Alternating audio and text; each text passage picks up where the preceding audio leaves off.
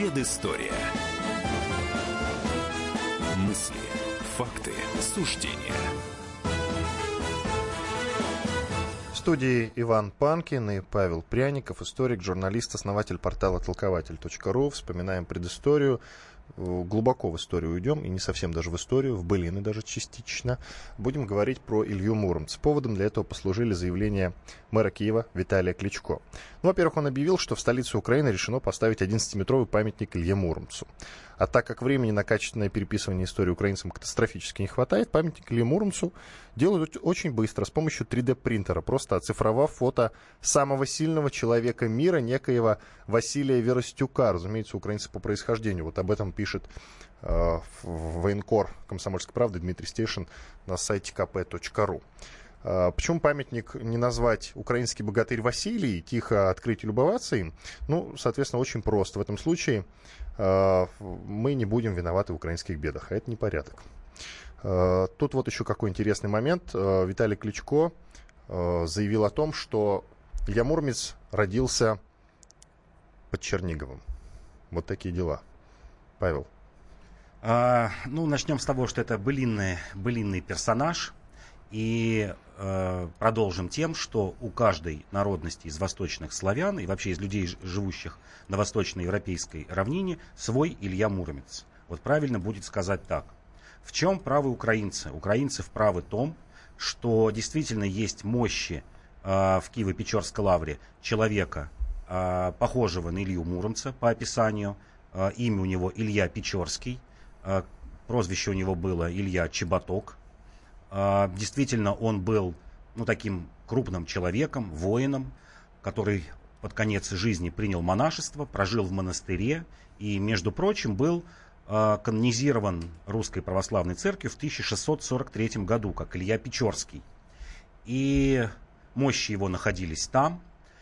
Э, путешественники европейские, которые были в конце 16 века в Киеве, видели саркофаг с этими мощами – оставили записи об этом былинном человеке, а, называли его а, по-разному, например, Моровин, Илья Моровин. Вот был такой австриец Эрих Лисота, он был посланцем австрийского императора, приезжал в Запорожскую сечь для того, чтобы наладить отношения с казаками и воевать против турок. И какое-то время провел в Киеве и описывает, да, что есть такой почитаемый человек, еще, кстати, не канонизированный, что вот такой былинный герой, очень крупный, описывает его, что где-то, наверное, 2 метра 20 сантиметров ростом был. Вот он называет, что да, это такой э, персонаж, ну, тогда еще не говорили Украина, малороссийский персонаж. Он был таким. Смотри, приведу тогда прямую цитату того, что сказал Виталий Кличко. Илья Муромец, который по преданию родился под Черниговым, служил князю Владимиру, охранял Киев и похоронен в, Киев, в Киево-Печорской лавре, это наш богатырь, это наша история, которую сегодня, к сожалению, пытаются у нас украсть. Сейчас предлагаю послушать небольшой фрагмент из замечательного фильма 1956 года выпуска советского фильма, который так и называется «Илья Муромец». Сын наш дорогой встал на ноги. Будет кому поле бороздить. Ты прости меня, мать. Не работник я в поле, не добытчик. Калин царь заготовил стрелу смертную в сердце Киеву. Невелика мне, молодцу, честь сидеть в Каначарове. Дайте мне свое благословение. Отпустите в Киевград. Тяжко мне давать свое благословение. Не на пир тороплюсь. Русь земле служить. Я на добрые дела благословение дам. Ну так тоже родился тогда в селе Карачарве под Мурмом. А вот, вот есть, как я с самого начала сказал, что у каждой из народностей восточноевропейской равнины есть свой Илья Муромец. Вот первый Илья Печорский, он был действительно у людей, которые жили под Киевом. Второй Илья Муромец действительно считался и считается героем, причем, обращу внимание, не славян, а финно-угорских народов, потому что Муром в те времена был населен такой вот народностью Мурома, которая близка была к Мордве. И, например, Мордва считает его своим национальным героем. А есть же этот герой и у славян. И разнесена, э, разнесены эти два человека, Илья Печорский и Илья Муромец, который Илья Печорский, второе название Илья Моровин или Муро, Муро, Муровлин, э, разнесено примерно их житие где-то лет на 200. Вот если даже здесь вот в этом фрагменте мы слышим, что он говорит о Киеве, о князе Владимире, и э, легенды, которые э, гласят об Илье Муромце, э, в этих легендах описаны его несколько подвигов. Например, один из этих подвигов э, в отряде Владимира, это Владимир Креститель, то есть это конец IX века, и его борьба с так называемым Жидовином. Э, в, то время, в, те, в то время это предполагалось, что это представитель хазарского каганата, который был разбит в 960-х годах. И вот мы примерно можем э, сопоставить Илья Муромец, тот, который был из-под Мурома, он жил в конце IX века. Э, в этой легенде его э, вылечивают волхвы, то есть еще не было принято христианство. Вот все совпадает. Это где-то 960-970-е годы. Илья Муромец. Второй, Илья Печорский, это уже конец XII века. Что интересно, на тысячелетие крещения Руси, Руси в 1988 году, еще был СССР, взяли анализы мощей этого Ильи Печорского и определили, что это действительно был мужчина 45-50 лет, погиб от раны в сердце, и у него были а, скрюченные конечности, деформированные с детства конечности. А жил он где-то в 1180-х, 1190-х годах, вот примерно лет за 40 до нашествия монгол. И вот подвиги этого человека, уже там Тугарин, это подвиги против тюрков, против половцев. Более того, Илья Муромец, как это не смешно будет, он есть даже у балтийских племен и у финнов, а, и даже у скандинавов. Получается, Например, как Дед Мороз, который как тоже Мороз, есть да, у разных да, народов. Дед Мороз, По-разному да. называется. Финны его называют Илиас, у него одна из главных его заслуг – это борьба со змеем, с драконом. Не упоминается ни Тугарин, ни Владимир, ни походы в Хазарию, а упоминаются походы где-то вот русский север. И вот получается три или четыре таких персонажа. И у каждой из народностей Восточной Европы, э, у будущих украинцев, у нынешних русских, у финно-угорских племен, у мордвы, у марийцев, у удмуртов, э, у финнов, у, у шведов, у всех получается свой Илья Муромец. И правда за ними, так как это былинный персонаж. Это былинный персонаж, который э, бытовал вот у всех этих народностей, и подвиги его были э, одинаковы в том, вообще сказать, жизнеописание одинаково в том, вот совпадало везде, что действительно он с детства был парализованным, и вот где-то говорится, что в 33 года совпадает с возрастом Христа, где-то говорится, что когда у него уже стала сидеть борода, тут можно догадываться, сколько лет ему было, лет 40, что вот внезапно он выздоровел, начал совершать подвиги. Вот это вот роднит этих трех или четырех Иль, Иль, Ильей Муромцев а, вот с каким-то единым таким стержнем. Ну хорошо, ты хоть и скептик, но я у тебя хочу уточнить. Э, как ты считаешь, может быть, он существовал на самом деле? Этот Илья ну вот, как я говорю, Илья Печорский это реальный персонаж, воин, который принял монашество. А, причем он в, в 1643 году, повторю, канонизирован в святые Русской Православной Церкви, называется действительно Илья Муромец. А, при этом не совершал никаких, э, что вот удивительно, никаких а, подвигов веры для того, чтобы стать святым. Ну, там что-то и кого-то исцелял или глубоко молился. А принял монашество буквально за несколько месяцев до конца жизни. Просто хотел облегчить свои муки, умереть в монастыре. И был прославлен как святой вот за свои подвиги а, против половцев, печенегов, вот этих вот степняков тюркских народов, которые были южнее Киева. Вот это вот можно об этом говорить точно. Были ли персонажи реальными а, у финно-угорских народов, вот, э, у выходца из-под Мурома, это уже сказать сложно. Скорее всего, был. Скорее всего, был какой-то единый персонаж, вот единый человек, где-то в конце, 9, э, в конце X века, из которого потом выросли а, вот эти легенды. А подожди, вот один из наших, один из наших слушателей WhatsApp пишет, плюс 7 967 200 ровно 9702. Любопытный вопрос у него. А можно ли провести параллель э, Гераклу? А, ну, вполне возможно, вполне возможно, да. Потому что, понятно, христианство принесли из Византии, принесли греки или там македонцы и болгары, хорошо знакомые с греческой мифологией. И вполне возможно, что действительно есть и Геракл, либо там, как называется у римлян, Геркулес, вот какой-то э, персонаж, который совершает множество подвигов. В этом, безусловно, есть какая-то какая связь. Иван Панкин и Павел Пряников, историк, журналист, основатель портала толкователь.ру в студии радио «Комсомольская правда». Сейчас прервемся на две минуты, а после выйдем уже с другой темой, не менее интересной. Сто лет со дня рождения Нельсона Манделы. Его почитают во всем мире.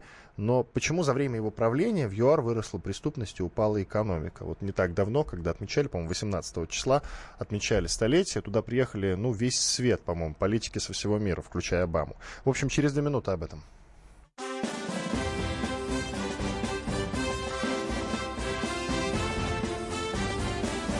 Предыстория. Мысли, факты, суждения – каждый вторник с 10 утра по московскому времени в программе «Главное вовремя» садово-огородные советы в прямом эфире. Про все, что э, зеленое, скажем так, хочу, чтобы радиослушатели задавали свои вопросы. Большой эксперт. Самая удачная находка для всех работников мотыги и лопаты. Тетя Таня Кудряшова. И дети меня зовут мать всего зеленого. Вот такая петрушка на радио «Комсомольская правда». Слушайте и звоните по вторникам с 10 утра по московскому времени.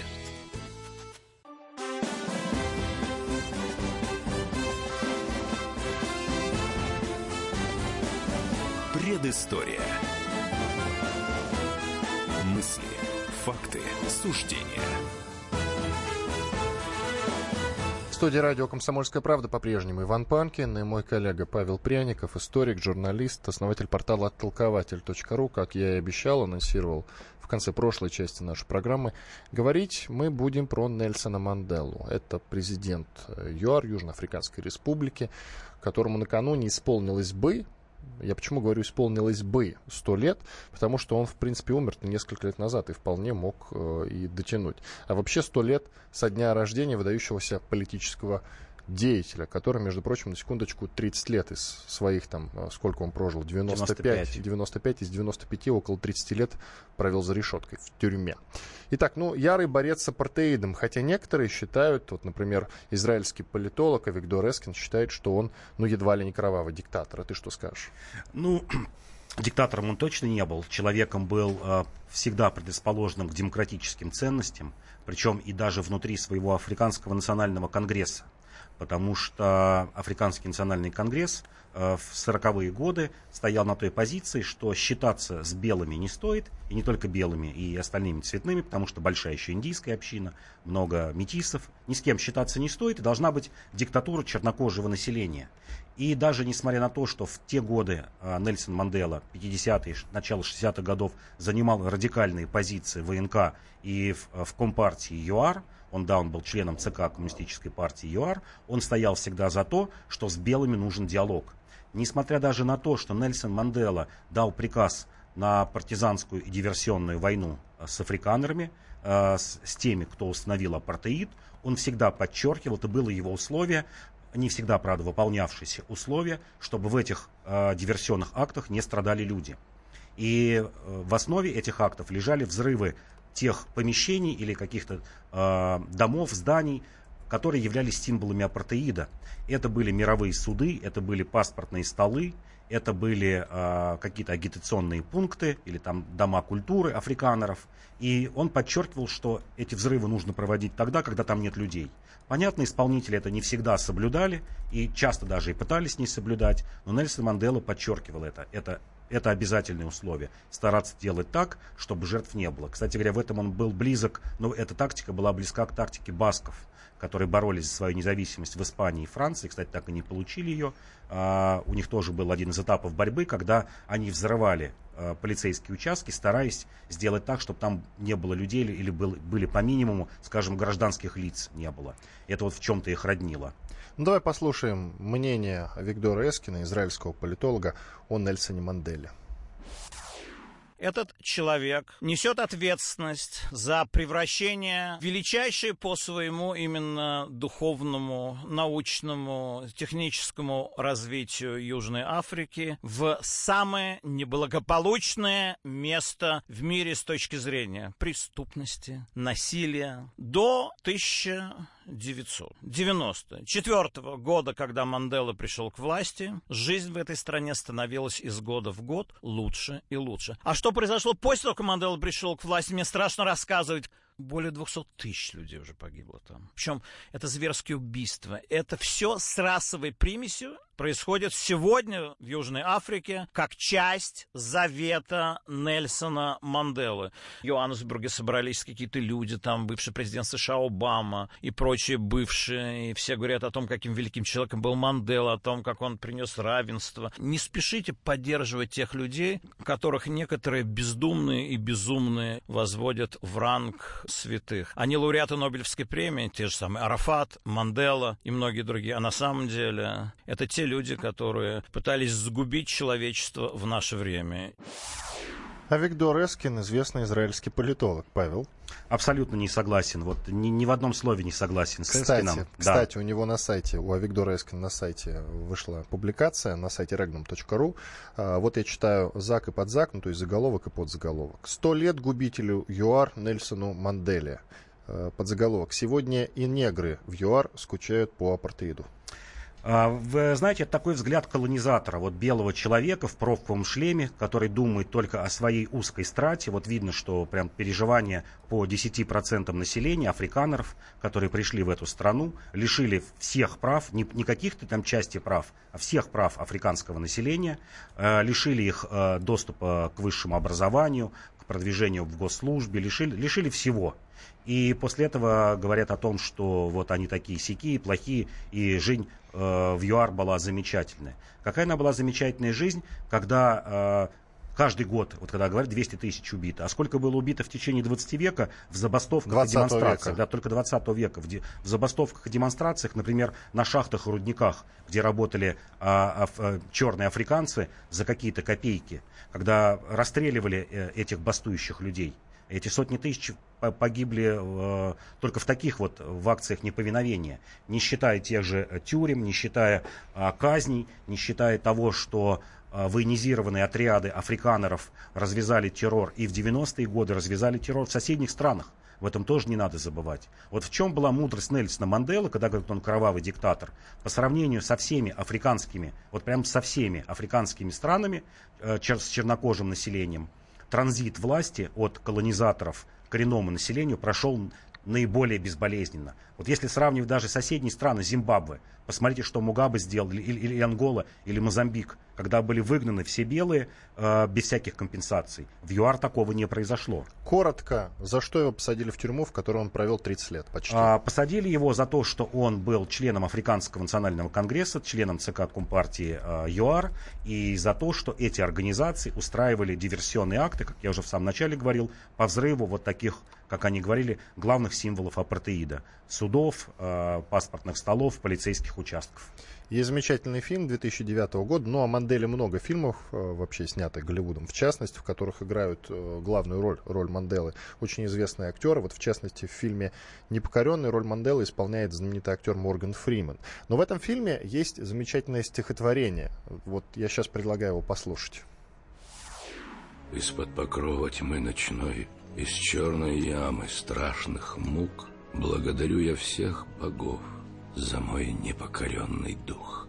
Я, попав в тиски беды, не дрогнул и не застонал, и под ударами судьбы я ранен был, но не упал. Тропа лежит средь зла и слез, дальнейший путь не ясен пусть, но все же трудностей и бед я, как и прежде, не боюсь. Неважно, что врата узкие, меня опасность не страшит — я властелин своей судьбы. Я капитан своей души.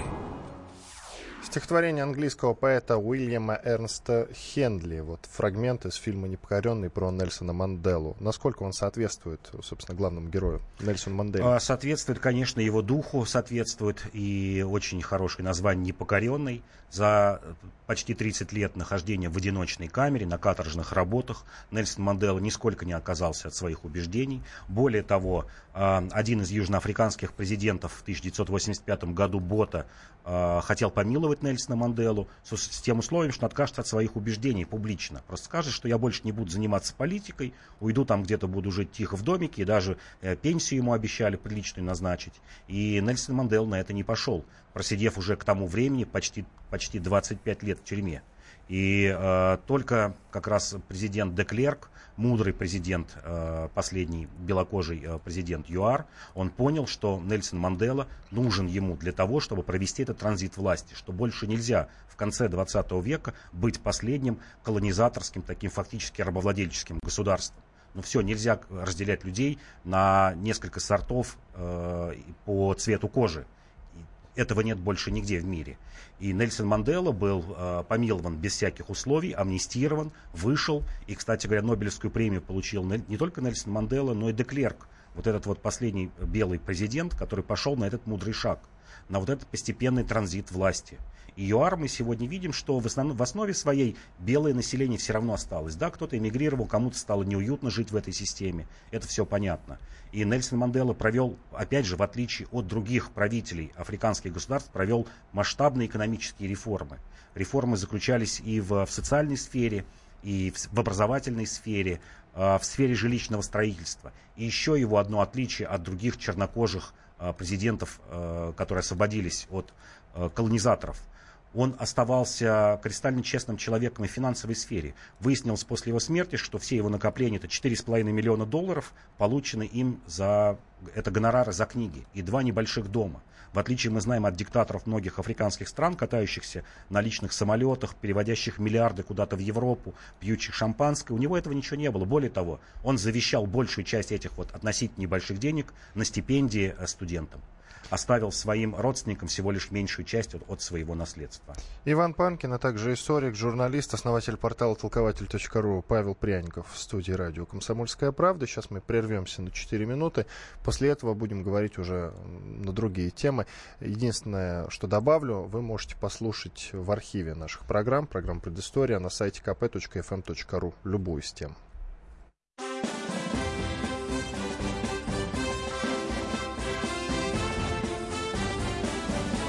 Предыстория. Мысли, факты, суждения. Товарищ адвокат! Адвокат! Спокойно, спокойно. Народного адвоката Леонида Альшанского хватит на всех. Юридические консультации в прямом эфире. Слушайте и звоните по субботам с 16 часов по московскому времени.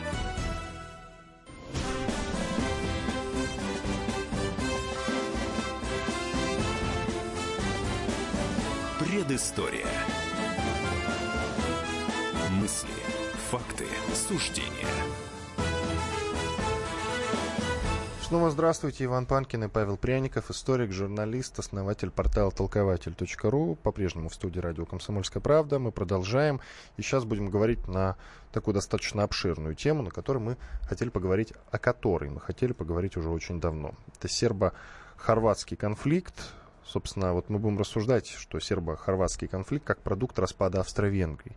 А, в связи с чем вдруг э, я лично решил? Ну, во-первых, потому что э, тема Хорватии сейчас близка как никогда после чемпионата мира, после того, как к нам приезжала президент э, Хорватии, замечательная, красивая женщина по имени, по фамилии, по имени Калинда Грабар, вот, великолепный Грабар Китарович. Плюс, конечно, сам факт игры со сборной Хорватии. Э, и плюс, э, конечно, ряд конфликтов, которые произошли на чемпионате мира. Это, безусловно, выход футболиста сборной Швейцарии, э, Хавбек сборной Швейцарии, Джордан Шакири, когда принимал участие в матче в игре со сборной Сербии, вышел на поле в бутсах, на которых красовался флаг Косово. Вот. Ну, собственно, вот сейчас нам Павел будет постепенно рассказывать о том, почему это считается скандалом, да, потому что, ну, многим непонятно. И вообще, с чего начался сербо-хорватский конфликт, и вообще, почему вот на Балканах так много, э, так много конфликтов после распада Югославии. А, конфликты там шли с 17 и 18 веков. Это, как называли их, э, эти территории, многие европейцы, темные территории, на которых не было ни, ни закона, ни порядка, ни какой-то устоявшейся власти. И это во многом сохранилось и до наших дней. А беда Балкан была в том, что они были разделены между несколькими крупными государствами, а у них не было собственной государственности, и более того, еще и шла религиозная чересполосица – если мы возьмем территорию бывшей Югославии, особенно ее западную часть, территорию нынешней Боснии и Герцеговины, Хорватии, мы увидим, что там села перемежаются католическое, православное село, мусульманское. Более того, среди мусульман еще могут быть различия, что это босняки, что такое босняк, это славянин, принявший мусульманство, или, например, албанец. И вот эта чересполосица, она веками вносила раздоры э, в жизнь этих людей. Это нам сегодня кажется, ну, какой-то пустяк, как можно убивать э, друг друга из-за из религии. Но если мы вспомним, для Европы это было нормальным в течение 17-18 веков. Они это пережили. Была страшная 30-летняя война. Хочу простой пример э, привести. В ней, в, в относительном э, исчислении умерло, погибло гораздо больше людей, чем во Второй мировой войне. Вот 30-летняя война унесла в Европе, это середина 17 века, больше людей, чем Вторая мировая. Но в конце концов европейские страны стали либо э, монорелигиозными, либо заключили такие, э, что называется, юридически стройные э, какие-то предложения, которые говорили о том, что чей князь, та и вера что князь сам устанавливает, ну, правитель какой-то территории эту веру, никто не может вмешиваться и навязывать свою веру. И более-менее Европа к концу 18 века успокоилась. Вот мы видим, что та же Германия, в которой были протестанты и католики, но уже не вели э, с 18 века таких религиозных войн. Вот Балканы этого не прошли. Не прошли потому, что не было собственной государственности, это раз. А второе, когда она появилась у них, появилась слишком поздно, э, никто не хотел провести такие реформы. И вообще, э, как оказалось, что, в общем, можно существовать в мононациональном государстве. После распада Австро-Венгрии все ее части так и поступили, а, были такими мононациональными государствами, но в Югославии это невозможно было э, сделать мононациональное государство из-за того, что, как я еще раз повторю, была такая черезполосица. То есть нужно было делить эту территорию на там 100 или 150 государств для того, чтобы а, привести их к какому-то такому мировому общему знаменателю. И в, в результате того, что это были такие территории э, неупорядоченные, территории без закона, территории вражды друг с другом, э, крупные державы использовали вот этот минус этих территорий для своих целей. Ведь что такое Балканы? Мы знаем, что э, Первая мировая война началась из-за проблем на Балканах. Мы знаем, что Вторая мировая война и, скажем, ее последствия ощущались дольше всего именно на Балканах. В 1945 году закончилась война, э, Вторая мировая, в мае. Ну, например, партизанские бои в Греции шли до начала 50-х годов, в Югославии до конца 40-х годов. Люди резали друг друга. То есть э, Вторая мировая война закончилась даже на этих территориях гораздо позже. И что такое использовать эти территории в своих, э, своих каких-то устремлениях? Мы видим даже по предвоенной ситуации э, перед Первой мировой войной, что на Балканах сошлись интересы сразу нескольких государств. В первую очередь, конечно, интересы России. Э, Россия хотела сделать эти территории своим союзником. И не ради того, как у нас часто говорят, что это какой-то такой дружеский акт, братушки. Нет. Это э, была такая идея панславизма, которая должна была бы ослаблять Австро-Венгрию, вносить в нее раздор и убыстрять процесс ее распада и завоевания России и других территорий. А Австро-Венгрия использовала, соответственно, свою клиентуру или свою клиентеллу а, для того, чтобы развязывать войны на этих территориях. Свои интересы были у турок, которые считали, и сегодня многие считают турки это своими территориями. Достаточно сказать, что, например, основатель турецкого, нынешнего турецкого государства Кемаль Ататюрк, он выходец из-под Салоник. И миллионы турок э, вынуждены были эмигрировать с этих территорий, уйти к себе в Турцию, но навсегда сохранили память, что многие считают искренне, что это их историческая родина. Многие действительно там прожили несколько веков поколения. Это интересы Германии, это интересы Италии, Франции, Англии.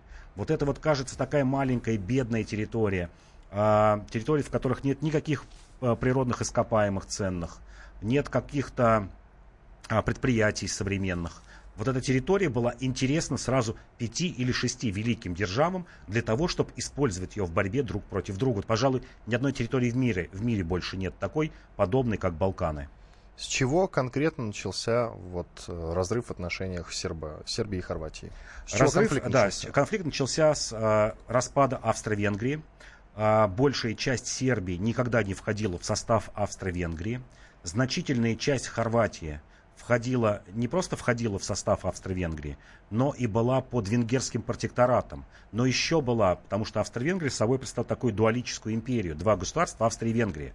Но и более того, сама Хорватия была разделена на две части по типу правления. Одной частью владели венгры, другой частью, это такая приморская часть, вот это сейчас самая знаменитая туристическая часть от э, Триеста и до Дубровника, она принадлежала австрийцам. И более того, еще и были словенцы, у которых были собственные интересы, такие онемеченные, которые считали, что, и сегодня считают, что они гораздо, хотя это славяне, что они гораздо ближе, ближе к австрийцам и не хотят ничего общего иметь ни с хорватами, ни с сербами. Более того, внутри Сербии еще была незаживающая рана в виде э, косовцев, в виде албанцев и Македонии. Македонии сегодня, вот если вы следите за политикой, это, по-моему, последняя темная территория в Европе, которая э, спорит с Грецией 30 лет за свое название. То есть э, это, эта территория до сих пор не обрели какого-то мира и покоя. И вот разрыв начался в том, что, в общем-то, люди разговаривают на одном языке. Э, люди общаются, как я уже говорю, через полосица э, сотнями лет селами друг с другом.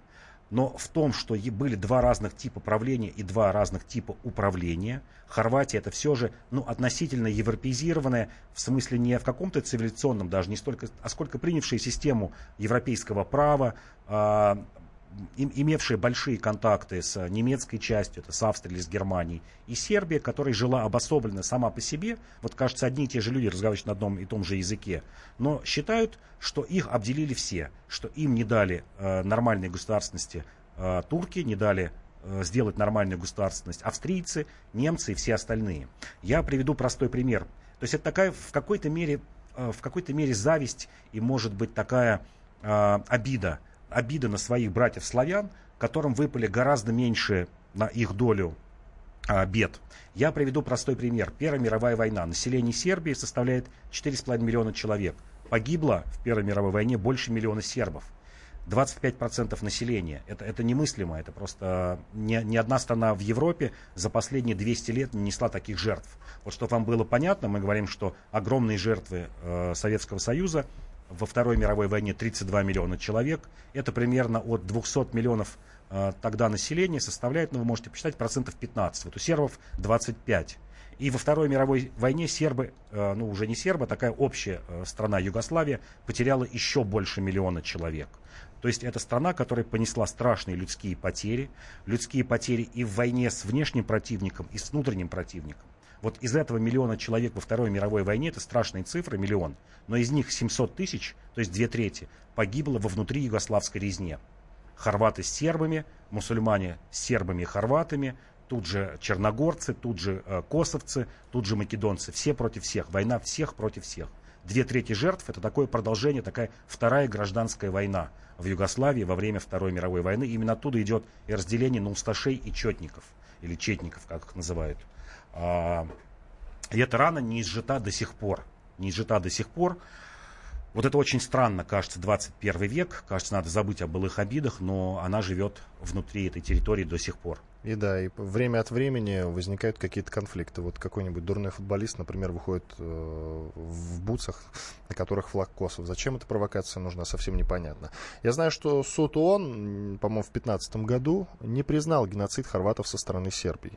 А кто из них прав? А кто виноват? Или никто, как обычно? Никто не прав и никто не виноват. Вот это такая ситуация, когда невозможно найти право виноватого. Когда начинается какой-то маленький конфликт в какой-нибудь деревне, а потом перерастает э, в огромную войну, никто уже и не вспомнит, из-за чего это все началось. Вот я говорю, удивительные территории Балканы, в которых нет ни правого, ни виноватого, у каждого своя правда.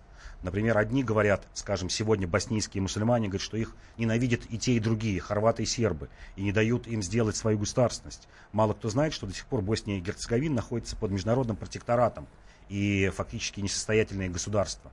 Ей отказывают в, в самостоятельности именно из-за того, что она не решила проблемы с окружающими их людьми. И, и что интересно, еще раз повторю, все эти люди говорят на одном и том же языке и изначально имеют одни и те же этнические корни. Вот история так повернулась, что разделила этих людей по разные стороны баррикад, и до сих пор эти люди никак не могут помириться. Иван Панкин, Павел Пряников, историк, журналист, основатель портала толкователь.ру. Мы сейчас прервемся на короткую двухминутную рекламу. После этого продолжим разговор. Будем говорить в целом о распаде Югославии. Мне хочется узнать, а при чем тут Албания, при чем тут Косово. Оставайтесь с нами.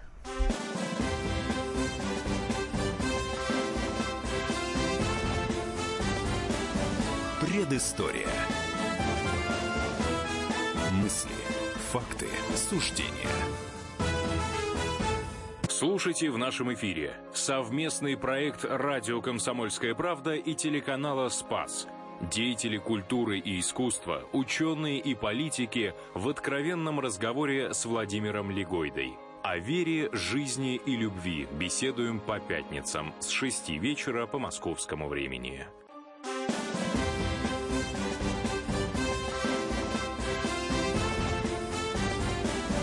Предыстория. Факты, суждения. Иван Панкин, Павел Пряников, историк, журналист, основатель портала толкователь.ру, по-прежнему в студии радио «Комсомольская правда». Наш финальный выход на сегодня, четвертая часть нашей программы. Мы продолжаем говорить про сербо-хорватский конфликт как продукт распада Австро-Венгрии, только сейчас мне хочется взять чуть шире, чтобы было понятно для людей несведущих, а, вообще, что такое распад Югославии. Это вообще обобщенное название, название событий 91 и 2008 годов. Представляете, сколько лет это все продолжалось? Почти 20 лет это все продолжалось. В результате этих событий социали... бывшая уже социалистическая федеративная республика Югославия разделилась на шесть независимых стран и одно частично признанное государство. Процесс распада, ну вот начального, берет, берет свое начало, соответственно, в 91-92 годах, когда от Югославии отделились 4 из 6 республик, Словения, Хорватия, Босния и Герцеговина и Македония. А, тогда же на территорию сначала Боснии и Герцеговины, а затем и автономного края Косово были введены миротворческие силы. В общем, Павел, нужно все по полочкам сейчас разложить, чтобы было понятно даже людям несведущим вроде меня. По полочкам нужно изложить, конечно, это э, кровавый распад, гораздо более кровавый, чем распад Советского Союза, который все же в некоторых точках проходил, э, ну, скажем так, с применением военных средств, в первую очередь Нагорный Карабах и гражданская война в Таджикистане, но где завершилось все относительно быстро и с не таким количеством жертв, как в Югославии. Если вот сказано, что окончание конфликта 2008 год, я хотел сказать, что он до сих пор не закончен. А, потому что есть конфликты и в Македонии с албанским населением, есть претензии на, у сербов на часть Косово, населенную сербами, есть э, проблема воеводины, это такая автономная область в Сербии, да и в самой Боснии и Герцеговине, как я сказал, э, до сих пор нет самостоятельности и до сих пор нет разделения, э, я бы ну, таким бы словом сказал, разделения, разделения сил а, Все началось э, с крушения Советского Союза, которое подтолкнуло э, к распаду всю социалистическую систему в Восточной Европе. И Югославия загорелась, вспомнила былые обиды. Вспомнила былые обиды между сербами и хорватами, между босняками, э, то есть мусульманами, и хорватами и сербами. И появился здесь еще новый очаг конфликта. Это, конечно же, албанское меньшинство. Вот когда мы говорили про Э, конфликта на Балканском полуострове в начале 20 века, Албания была такой небогатой, э, малонаселенной страной, не претендовавшей на какие-то особые условия.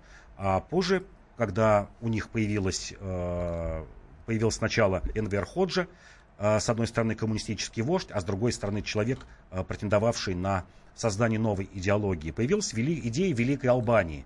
Люди вспомнили, что где-то там в 12-13 веке Албания занимала Э, место чуть ли не от моря до моря, от Адриатического моря до Черного.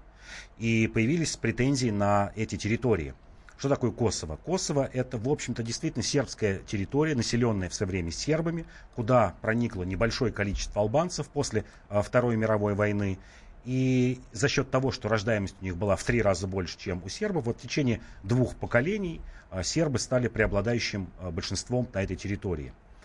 А более того, еще скажу, что кроме Великой Албании есть еще у болгар идея Великой Болгарии. Кроме Великой Албании, еще Великая Болгария, тоже от моря до моря. И есть идея Великой Македонии, которая до сих пор вот не может разрешить свой конфликт с греками, и которая считает, что должна быть огромная Македония, включающая в себя эту бывшую Югославскую республику, северную часть Греции, часть Албании, часть Болгарии, часть Сербии. Вот до сих пор есть претензии у этих государств друг к другу. Началось все с того, как я уже сказал, если вернуться в 91 год, к былым обидам между сербами, хорватами и босняками, которые начали спорить где-то за пастбище, где-то за какой-то проход к реке, где-то за власть в городе. И, в общем, если мы сегодня будем смотреть на причины этих конфликтов, они нам покажутся смешными. Но это привело к несмешным последствиям, э, привело к гибели сотен, сотен тысяч людей и к миллионам беженцев если нужно еще об этом забывать, что миллионы беженцев устремились из Югославии во все страны Европы.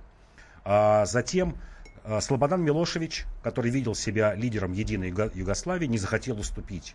Вот одна из причин того, что случилось, и этот конфликт был таким затяжным, это когда одна сторона пытается наставить, и сторона более могущественная, чем другая противоборствующая сторона. В начале 90-х годов единая Сербия в которой входила еще и Черногория, она действительно была по отдель... сильнее по отдельности всех других отделившихся республик. Сильнее Хорватии, сильнее а, Словении, сильнее Боснии, Македонии. И если бы Милошевич тогда уступил и мирно разошелся бы, сказал бы, ну да, давайте проведем границы, как-то что-то договоримся, то, конечно же, этой кровавой бойни не было. В ответ, конечно, здесь тоже нельзя снимать вину с хорватов, которые э, неприемлемыми методами начали решать свои былые обиды, но тем не менее кто-то в такой ситуации должен первый остановиться. Вот никто это сделать не смог. Э, пришлось вмешиваться войскам НАТО. Вот как бы сегодня не относиться э, к бомбежке Югославии, часто вспоминают, что это вот была такая э, первая после окончания Второй мировой войны агрессия Соединенных Штатов Америки в Европе, но европейцы, американцы говорят, что если бы не мы, эта война бы не остановилась никогда. Да, кто-то должен был пострадать, кто-то должен прийти такой вот большой э, полицейский дядька и волевым методом прекратить, назначить кого-то виновником. И раз вы сами не хотите э, разрешить этот конфликт, назначить э, какую-то мирную процессию, мирные переговоры. Да, мы сейчас волюнтаристским способом найдем виноватого, но это, это благодаря этому прекратится война на Балканах. И с 99 -го года, да, она прекратилась. Былые обиды остались, но, но прекратилась. В какой из этих стран, которые появились на месте одной большой страны Югославии, в какой из этих государств ситуация на сегодняшний день наиболее стабильна, а в какой, наоборот, на грани? Наиболее стабильна это Словения, маленькая страна, которая граничит с Италией и с Австрией. Как я уже говорил в самом начале, они пытались, словенцы, всегда стоять в стороне от конфликтов сербов, хорватов, босняков и косовцев. А, это такая страна наиболее европеизированная, у которой наилучшие связи а, с соседями, с наибольшим а, ВВП, подушевым ВВП на человека, таким уже хорошим европейским уровнем, если не ошибаюсь, что там 25 или 26 тысяч долларов на душу населения. Для сравнения, в Польше это цифра 15, а в Сербии что-то около 10. То есть в три раза, в три раза богаче Словения живет, чем, чем Сербия. А наихудшее состояние, конечно же, в Македонии. Македония у которой пока нет перспектив вступить в Евросоюз, пока не окончится их конфликт с греками. У македонцев есть огромная проблема с населяющим эту страну албанским меньшинством, и которое, видимо, в течение, наверное, одного поколения, 20-25 лет, станет, возможно, большинством за счет высокой рождаемости. И, возможно, мы там увидим конфликт, подобный Косовскому если Македония быстро не решит свои проблемы, не вступит в Евросоюз, вот что называется, отдаст суверенитет в Европу. Конечно, Европа уже не позволит а, появиться такому конфликту, но вот пока это самая такая, я бы сказал, несчастная страна, при этом обуреваемая, а, как я уже говорил, великими идеями, идеями о Великой Македонии что есть довольно-таки сильное националистическое движение, которое считает, что мы ничего общего не можем иметь ни с э, бывшей Югославией, ни с сербами, ни с окружающими территориями. А вот мы были когда-то македонцами, э, мы наследники Александра Македонского и должны иметь вот какую-то большую-большую империю. И все это приводит, конечно же, к новым и к новым конфликтам. Как я уже говорил, что кто-то в этой ситуации должен остановиться сказать, что все, вот все прошло, позади есть границы, давайте, давайте учиться жить в новых границах. Давайте учиться у соседей, которые мирно развелись и не имеют конфликтов друг к другу. А, это вот чуть севернее, это, конечно, Чехословакия, разделение а, единого государства Чехословакии на две республики, Чехия и Словакия, в которой не пахнет никакими конфликтами. Насколько я знаю, что именно эти две нации относятся лучше всех друг к другу. Вот если спросить, какая нация любит другую нацию, вот Чехия и Словакия это будут самыми дружелюбными народами, которые любят друг друга больше, несмотря на то, что развелись, а, в общем-то, не как так, Россия не так, да, и Белоруссия. И Россия, и Белоруссия, как Россия да. и Белоруссия. А при чем здесь Албания во всей этой истории? Коротко, Ал, пожалуйста. Да, Албания при том, что она считает, что территории, населенные албанцами, должны быть частью Великой Албании, не частью другой территории. Вот не быть меньшинством, например, в составе Сербии, или не быть меньшинством в составе Македонии, а это должно быть отдельное государство или принадлежать, принадлежать албанцам. Это вот такая логика ну, такого 18 или 19 века, но, конечно, не 21 века. Спасибо тебе большое. Иван Панкин и Павел Пряников, историк, журналист, основатель портала толкователь.ру были в студии радио «Комсомольская правда». На сегодня мы закончили. Сейчас в завершение предлагаю послушать замечательную мелодию от Амира Кустурицы из его фильма «Черная кошка, белый кот». До свидания.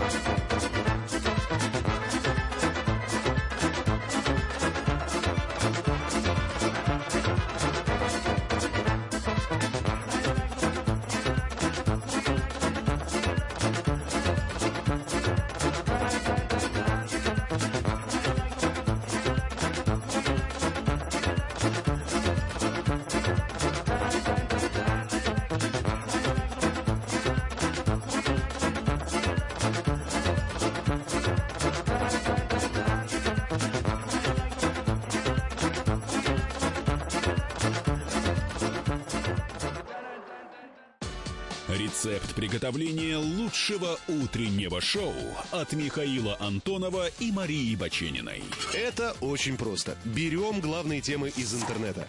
Добавляем щепотку экспертов. Затем обжариваем главную тему желательно с двух сторон.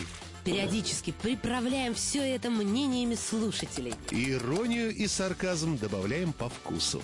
Наслаждайтесь. Утреннее информационное шоу «Главное вовремя» с Михаилом Антоновым и Марией Бачениной. Слушайте по будням с 7 часов утра по московскому времени.